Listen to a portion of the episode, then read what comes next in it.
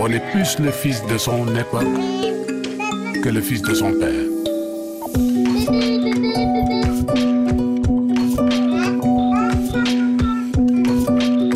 Parents, enfants, d'ici et d'ailleurs. Chez 8 milliards de voisins, on retrouve maintenant la chronique de Ibrahima Giroud, psychologue et intervenant aussi à l'Université Gaston Berger de Saint-Louis du Sénégal.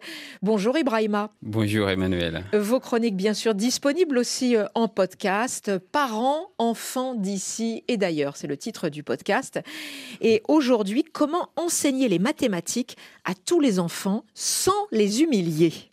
Vous avez testé euh, vous-même des méthodes euh, simples avec une approche euh, simple pour enseigner les maths sans humilier les enfants, c'est-à-dire sans les stresser avec des Y, des X, etc.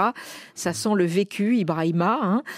mais c'est vrai que tout ça, parfois, c'est un peu comme du chinois pour les enfants. Tout à fait, Emmanuel. Et, malheureusement, on a fini par croire que les élèves qui comprennent vous voyez, ce, ce langage un peu sophistiqué sont bien plus intelligents que ceux qui ne le comprennent pas. Alors c'est vrai que dans beaucoup de pays, les maths servent à trier les élèves dans le fond, à les sélectionner. Oui, en réalité, ces élèves-là ne sont pas plus intelligents que ceux qui ne comprennent pas.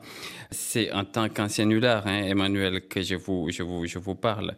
La réalité est qu'en fait, ceux qui ont bien compris cette petite minorité est celle à qui la petite méthode de l'enseignant convient.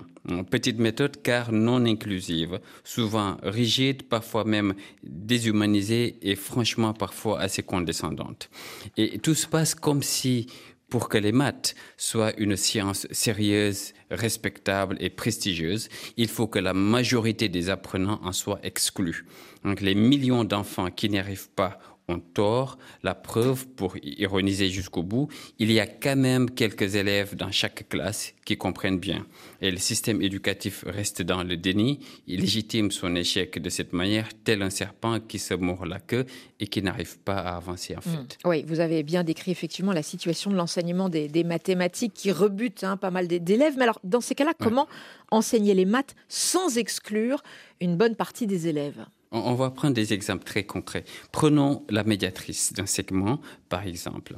Je demande à deux enfants, Gisèle et Moudou, de tendre une corde de 4 mètres de long pour créer un segment que je vais appeler le segment GM, G comme Gisèle, M comme Moudou. Je demande à un troisième élève, Jacques, de se mettre au milieu de GM, donc à égale distance entre Gisèle et Moudou.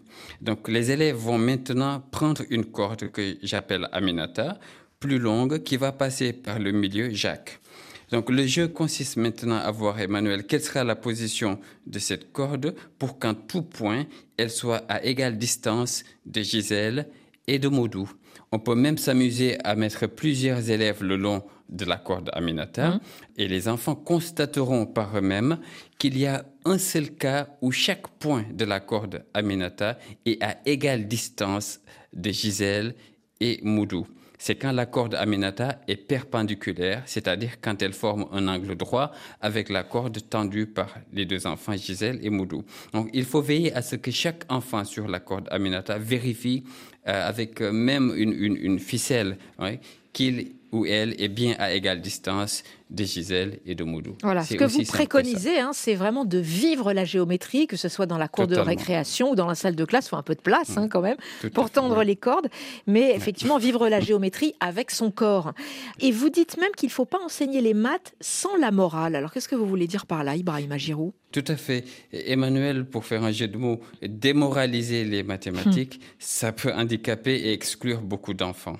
Imaginez, avec la médiatrice, on peut aussi enseigner des valeurs on peut enseigner l'importance de l'impartialité pour être un bon médiateur. Les enfants voient très clairement comment éviter d'envenimer de petits conflits entre copains et qui sait, vous créerez peut-être déjà de futurs juristes ou en tout cas vous donnez aux enfants la chance de savoir comment être juste. Ouais. Et ensuite on peut enchaîner avec un débat de philo entre euh, l'égalité et l'équité. Hein. Euh, ce sont des différences subtiles.